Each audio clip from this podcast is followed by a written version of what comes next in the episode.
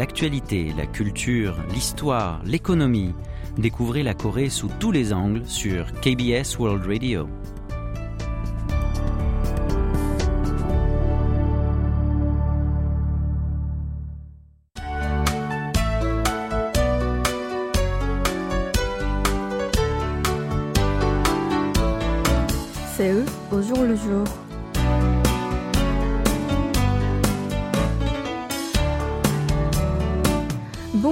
Toutes et à tous, merci de nous rejoindre pour cette nouvelle édition de votre magazine de société Séoul au jour le jour.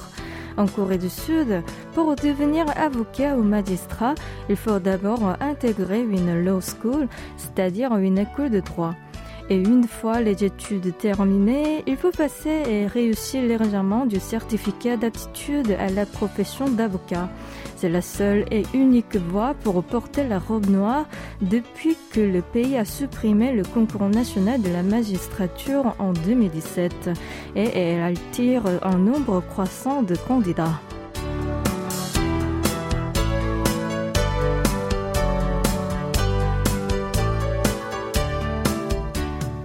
Les candidats sont de plus en plus nombreux à vouloir entrer dans une law school, ce qui les motive. Ils veulent tout simplement miser sur un métier spécialisé en raison de la grande difficulté de trouver un travail pour les jeunes. Mais pour cela, ils doivent passer d'abord le test d'éligibilité pour les études de droit, connu sur le sigle LIT. Plus ils obtiennent une meilleure note, plus ils auront la possibilité d'intégrer une law school prestigieuse.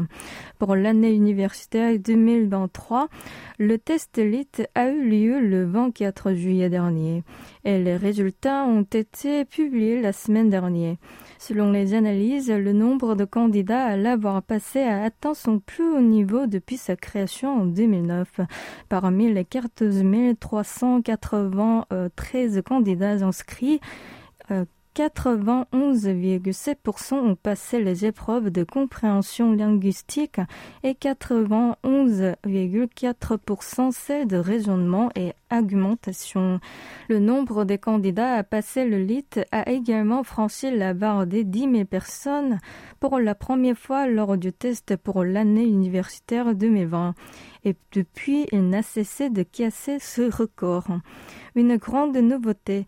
Parmi les candidats, la part des femmes a dépassé celle des hommes pour la première fois, à savoir 50,6% contre 49,4%. Les femmes ne représentaient que 36% en 2009. Depuis, leur taux a continué à monter. Par ailleurs, les candidats du LIT viennent de différentes horizons selon leur diplôme de licence universitaire. 22% des sciences sociales, 20% des sciences économiques, 19% des sciences humaines et des lettres et 17% des études de droit. Selon les tranches d'âge, celles de 23 à 25 ans représentent la plus grande partie des candidats avec 32%. Elle est suivie de celle de 26 à 28 ans, euh, occupant 30%. Autre chiffre intéressant, 8 candidats sur 10 sont âgés de 31 ans ou moins. Le LIT n'est toutefois qu'une première étape, car maintenant il y a l'inscription au concours d'entrée dans une law school pour 2023 qui sera ouverte du 26 au 30 septembre prochain.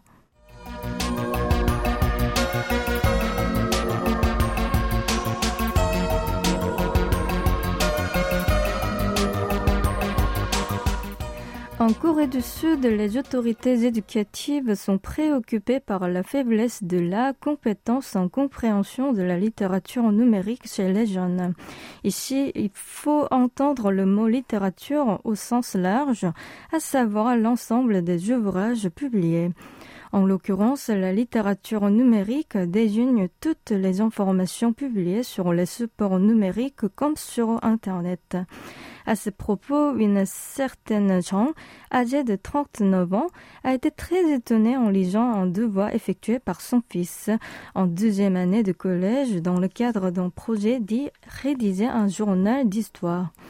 Elle a constaté que son fils avait copié-collé diverses informations en ligne, parfois chez des youtubeurs, sans faire la distinction entre les faits réels et les éléments fictifs inspirés de séries télévisées et de cinéma. Cette maman a défloré que son fiston ait privilégié les sources sur Internet en raison de la facilité d'accès au détriment de livres ou d'autres médias faibles et qu'il n'ait pas l'esprit critique pour faire la part des choses. Ce n'est pas un cas isolé, mais un problème fréquent chez les adolescents. Ce qui est le plus préoccupant, l'écart se creuse entre les élèves selon les capacités économiques de leurs parents l'Académie de Séoul a pu constater une réalité suite à un sondage récemment réalisé auprès de 13 140 élèves de collège et de lycée de la capitale sud-coréenne. Une précision, ce sont les élèves eux-mêmes qui ont évalué le niveau économique de leur propre famille sans s'appuyer forcément sur des critères rigoureux. Les résultats sont les suivants. À la question Êtes-vous capable de créer une nouvelle idée à partir d'informations? 81,5% euh, des élèves issus d'une famille aisée ont répondu oui. Ce chiffre tombe à 76% et à 72% chez les élèves respectivement d'une classe moyenne et d'une classe défavorisée. À la question Êtes-vous capable d'étudier à partir des informations en ligne? 94% euh, des élèves des familles aisées ont donné une réponse positive contre 92% et 88% chez ceux d'autres catégories. La même tendance à la question Êtes-vous capable de distinguer des faits réels et des opinions personnelles dans les informations des médias? 88 5% des élèves de la classe favorisée ont répondu oui contre 86% et 83% chez ceux respectivement de la classe moyenne et de la classe défavorisée. Or, l'écart en termes de compétences en compréhension de la littérature numérique peut se traduire par celui de compétences en études scolaires. Et cela risque de créer aussi un écart de revenus lorsque ces élèves auront un travail. Le gouvernement devrait donc trouver une solution pour aider les élèves les plus démunis à renforcer leurs capacités numériques.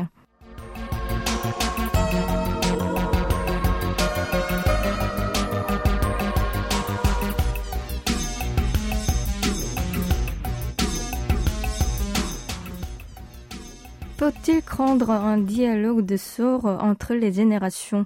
Si je vous dis cela, c'est parce que quelques cas en la matière ont beaucoup circulé sur Internet. Voici un exemple. C'est ce qui est arrivé à un certain Kang, âgé de 47 ans. À Séoul, dans l'arrondissement de Gangnam, il travaille comme technicien chargé de réparer des produits électroménagers. Récemment, il a été recontacté par un de ses clients qui voulait lui signaler le même problème rencontré encore une fois avec son climatiseur. Précédemment, Kang lui avait déjà expliqué comment il pouvait régler facilement ce problème lui-même. Notre technicien lui a envoyé un message par SMS pour lui dire comme suit. Vous pouvez le régler de la même manière comme l'autre fois, tel qu'elle était déjà expliqué via Yusansang et son client âgé d'une vingtaine lui a donné la réponse suivante. Mais vous n'avez m'avez jamais indiqué qui était ce Yusansang. Devant cette réponse, notre technicien est tombé de nu. Mais comment c'est possible de ne pas comprendre une telle expression? Certes, même si elle est un peu euh, surannée, on l'emploie toujours. En fait, il faut faire une petite leçon de coréen pour comprendre toute cette histoire. Tout à l'heure, je n'ai pas traduit en français le terme en question employé par Parakang. En coréen, Yusansang est une expression dérivée de caractère chinois. Elle relève donc d'un langage soutenu pour signifier un téléphone. Malheureusement, le client l'a compris comme le nom propre d'une personne, Yu San-sang. Un autre exemple, une agence artistique a dû annuler un événement. Elle a donc présenté ses excuses en utilisant un adjectif coréen sim sim Quelques internautes ont fustigé ce propos tout en accusant l'agence de ne pas être sérieuse. En fait, cela est le résultat d'un quiproquo. À l'origine de ce malentendu se trouvent deux mots homonymes. L'agence a employé le mot shim dérivé de caractères chinois pour dire une sincérité profonde ou du fond du cœur. Les jeunes internautes l'ont pris pour un autre mot qui a la même prononciation, celui de ennuyeux ou barbon. Un autre exemple, un certain Park, âgé de 29 ans, est récemment allé faire une expérience de vie à la campagne. Et une dame très âgée lui a répété le mot yok en disant Vous en avez eu beaucoup de yok. Le mot yok tout seul signifie insulte ou gros. Croyait que cette grand-mère se plaignait des difficultés qu'il y avait causées. Mais plus tard, il a appris que c'était une façon de dire merci pour tous vos efforts. Des argots ou des néologismes. Une certaine Pâques, âgée de 56 ans, a rangé les vêtements que sa fille a laissés traîner dans la salle de jour. Un peu plus tard, sa fille d'une vingtaine d'années lui a demandé en criant Où est passé mon chetem La maman n'a rien compris sur le coup. Plus tard, elle a appris que c'était un néologisme pour dire l'objet que tu chéris le plus. C'est ainsi qu'elle a parfois du mal à communiquer avec sa fille. Pour éviter donc de tout malentendu, chacun devrait faire des efforts pour mieux communiquer avec une autre génération que la sienne. Un malentendu, ça risque de provoquer parfois une rupture amicale, voire amoureuse. Écoutons pour la pause musicale On ne parle pas la même langue ou Bari interprété par le groupe AOA.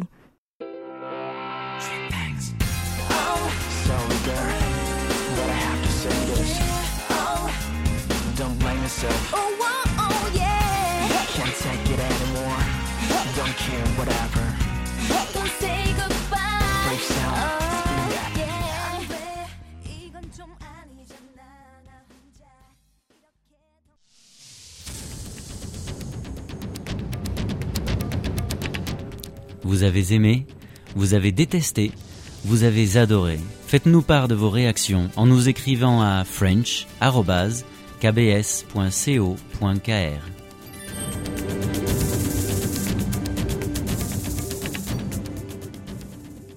Bienvenue si vous venez de nous rejoindre. Vous écoutez Séoul le jour le jour en compagnie de Lee mardi 30 août 2022. La ville de Songnam a proposé un nouveau design pour ses cercles poubelles, soit une première en 27 ans. Pour cela, elle a privilégié le confort de ses citoyens et sa démarche a été reconnue par le gouvernement central comme un bel exemple à suivre pour prendre activement une initiative administrative d'innover les mesures réglementaires. Le ministère de l'Intérieur et de la Sécurité a évalué plus de 500 dossiers remis par toutes les collectivités locales du pays en la matière. Et il a sélectionné celui de la ville de Songnam comme le cas édifiant d'innovation en termes de réglementation dans la catégorie de mise en œuvre d'une administration intelligente. Au fait, de quel design s'agit-il? D'abord, une petite explication sur le dispositif sud-coréen en la matière. La collecte des ordures ménagères est strictement réglementée au pays du matin clair. Il est impératif de trier les ordures pour jeter à part celles qui sont recyclables. Pour les déchets non recyclables, il faut utiliser des sacs poubelles agrémentés dans le cadre du système de paiement des taxes proportionnelles à la quantité, le tout en séparant les déchets alimentaires des autres. Leur design, format et prix varient selon les collectivités locales. Pour revenir au nouveau design des poubelles de Songnam, on y voit d'abord un dessin simple agréable. Sur ces poubelles à poignée bretelles, la municipalité a mis un dessin simple avec une ligne courbée, deux petits cercles et une petite demi-lune, ce qui fait penser à un visage souriant ou à celui d'un lapin mais l'essentiel est ailleurs. Il s'agit des pictogrammes ajoutés pour indiquer quels sont les produits à ne pas y mettre. Par exemple, sur les sacs de déchets destinés à l'incinération, on peut voir quelques dessins, chacun rayé d'entrée oblique, tels que le plastique, les bouteilles, les porcelaines, les canettes, les piles, les déchets alimentaires. Ce n'est pas tout afin d'inciter la population à réduire les émissions de gaz à effet de serre, la ville de Songnam a ajouté deux autres pictogrammes en la matière. Par exemple, on peut comprendre deux informations suivantes. Un sac de 20 litres rempli de déchets est équivalent à l'émission de gaz carbonique de 5 kg. Si on réduit autant de déchets, cela aura pour effet de planter 5 havres de pain. Par ailleurs, la municipalité a aussi pensé aux habitants de nationalité étrangère. Elle a aussi fait imprimer en anglais et en chinois le nom de chaque sac poubelle. Ainsi, la ville de Songnam espère bien que le design de ces sacs poubelles, plus centré sur les usagers, aidera à installer une bonne pratique de tri de déchets.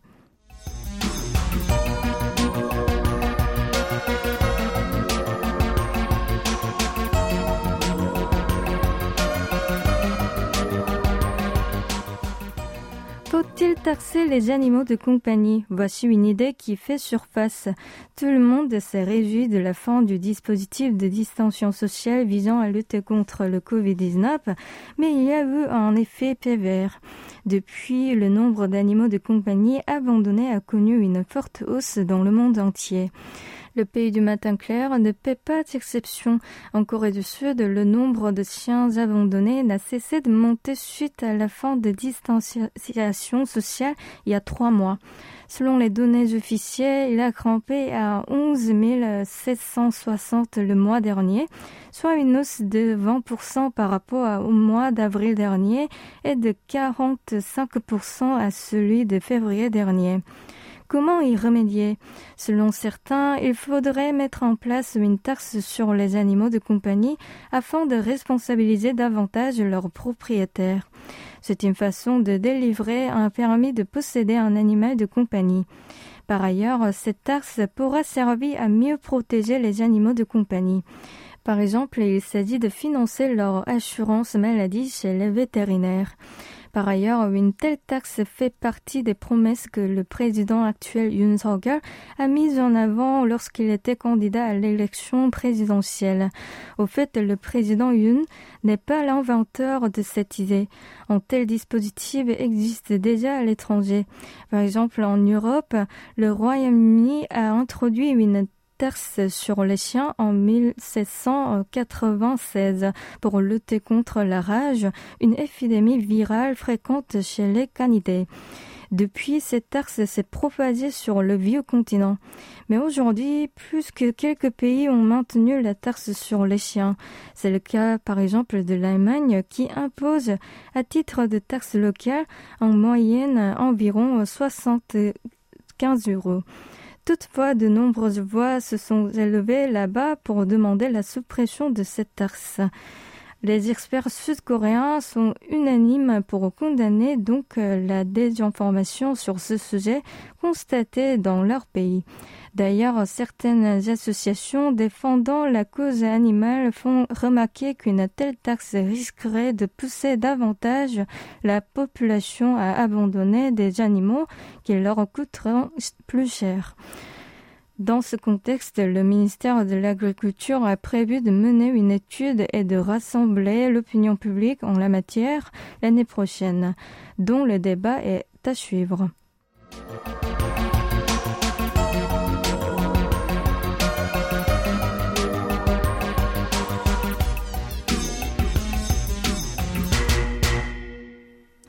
Du matin clair, lorsqu'on va au obsèques d'un proche, il est coutume non seulement de présenter ses condoléances à la famille du défunt, mais aussi de déposer une enveloppe d'argent pour apporter une petite contribution à la cérémonie. Si on a un empêchement pour s'y rendre, on a toujours la possibilité de faire parvenir son enveloppe via quelqu'un ou effectuer un virement bancaire sans oublier d'envoyer un petit mot.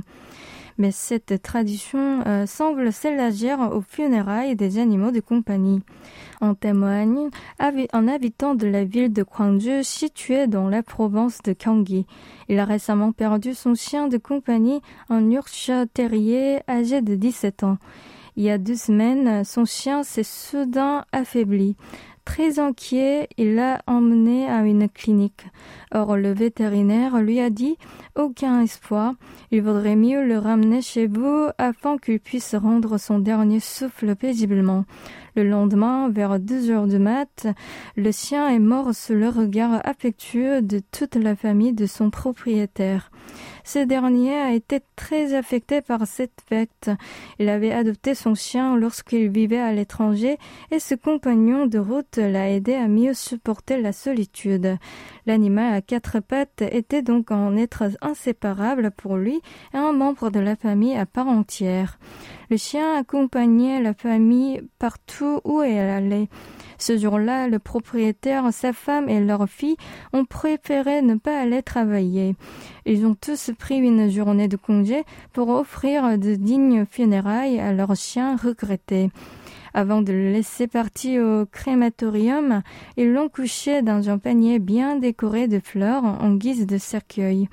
Ils ont pris une photo pour envoyer une sorte de faire-part des décès à leurs proches l'un des parents éloignés dans la ligne familiale, mais très proche dans la vie quotidienne, a envoyé à cette famille endeuillée un mot de condoléance avec une somme d'argent en guise de participation aux frais des funérailles, 100 000 won, soit 75 euros une somme importante compte tenu des frais nécessaires pour la cérémonie, à savoir 650 000 won, l'équivalent de 480 euros. Ce proche avait de l'affection pour le chien en question parce qu'il a eu plusieurs occasions de le rencontrer. Par ailleurs, il a connu le même chagrin. Son propre chien de compagnie, âgé de 15 ans, est décédé il y a 7 ans.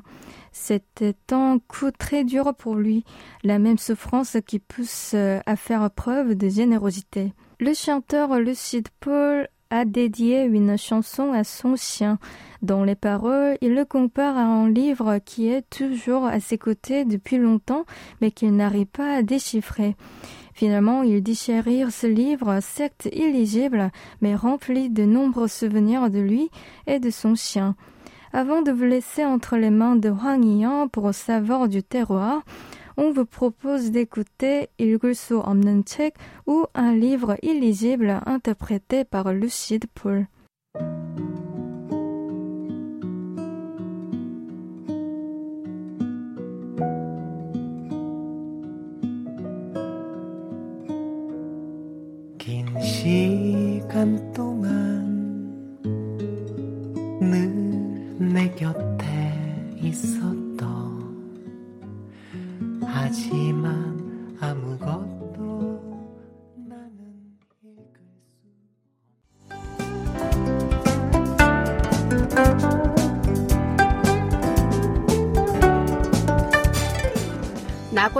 Est une petite île située sur la côte ouest du comté de Yongguang dans la province de Cholla du Sud.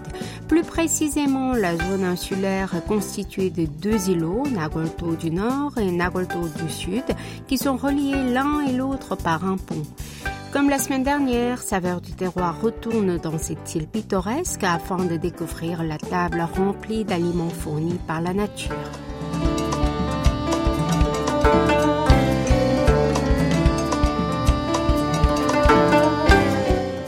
En cette période de l'année, ce sont les raies kaori de couleur jaune qui sont abondantes dans la mer. On les lave proprement, puis retire le foie afin de l'utiliser pour préparer le shiregikuk.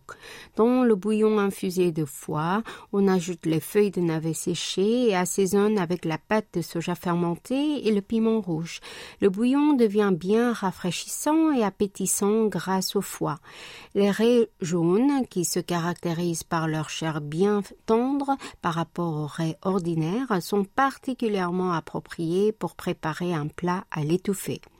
On coupe le poisson cartilagineux en gros morceaux, l'assaisonne de manière pimentée et le fait cuire.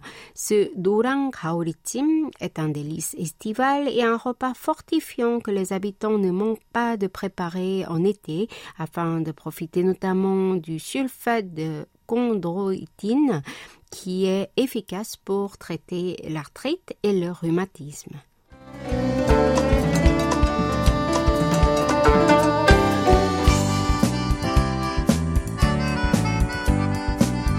Le couple sexagénaire de M. Che et Mme Kim est retourné dans leur ville natale après avoir vécu quelques années dans une zone urbaine.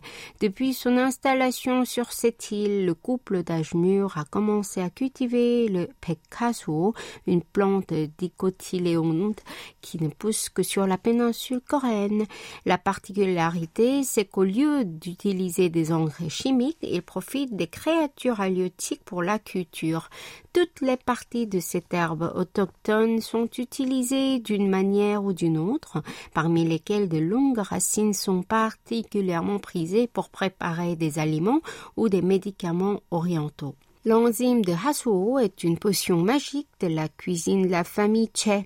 Comment le prépare-t-on? Dans une jarre en terre, on étale les racines, les feuilles et les tiges de Hasuo et y verse du sucre que l'on fait fermenter 3 à 5 ans. On peut le consommer en tant que thé glacé, mais on peut l'ajouter comme condiment dans divers plats. Par ailleurs, les racines servent également pour préparer la sauce soja et de l'alcool.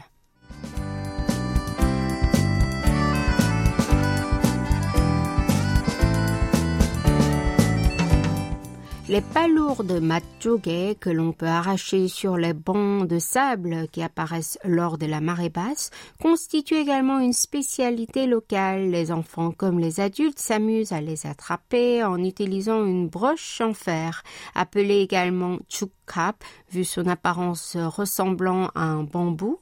La chair de ce coquillage se démarque par une texture bien ferme sous la dent. Avec le matjogé relativement frais qui vient d'être attrapé, on prépare le turuchiki. On fait sauter la chair du coquillage en l'assaisonnant d'une sauce douce et pimentée garnie d'oignons. Les habitants nous régalent également des poissons tokte et pyongan qui sont considérés comme des cadeaux de la mer de Tilsan. Tout d'abord, avec le tokte qui est d'une taille relativement grande, on prépare une sorte de ragoût. Dans une casserole, on étale les morceaux de pommes de terre coupés en forme ronde et plate et dépose le poisson incisé. Ensuite, on y verse de la sauce préparée à base de sauce soja infusée de hasuo, de piments rouges en poudre, d'ail écrasé et d'oignons.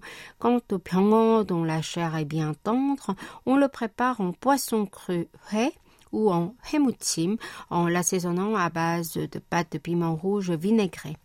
En partageant ces plats préparés avec les produits de la nature, les habitants se souviennent des anciens temps prospères de l'île.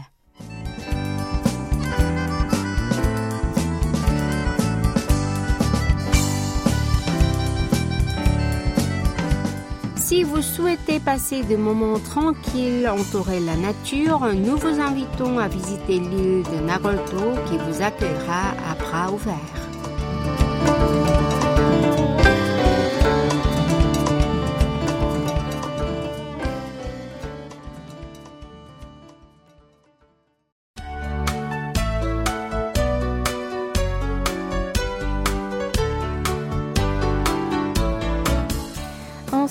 S'achève votre magazine quotidien Séoul le jour le jour. C'était Nam Yoonji à la rédaction, Yi Jong-hyun au micro et Kim Hong-jo à la réalisation. Merci de nous avoir suivis et nous vous souhaitons une excellente soirée.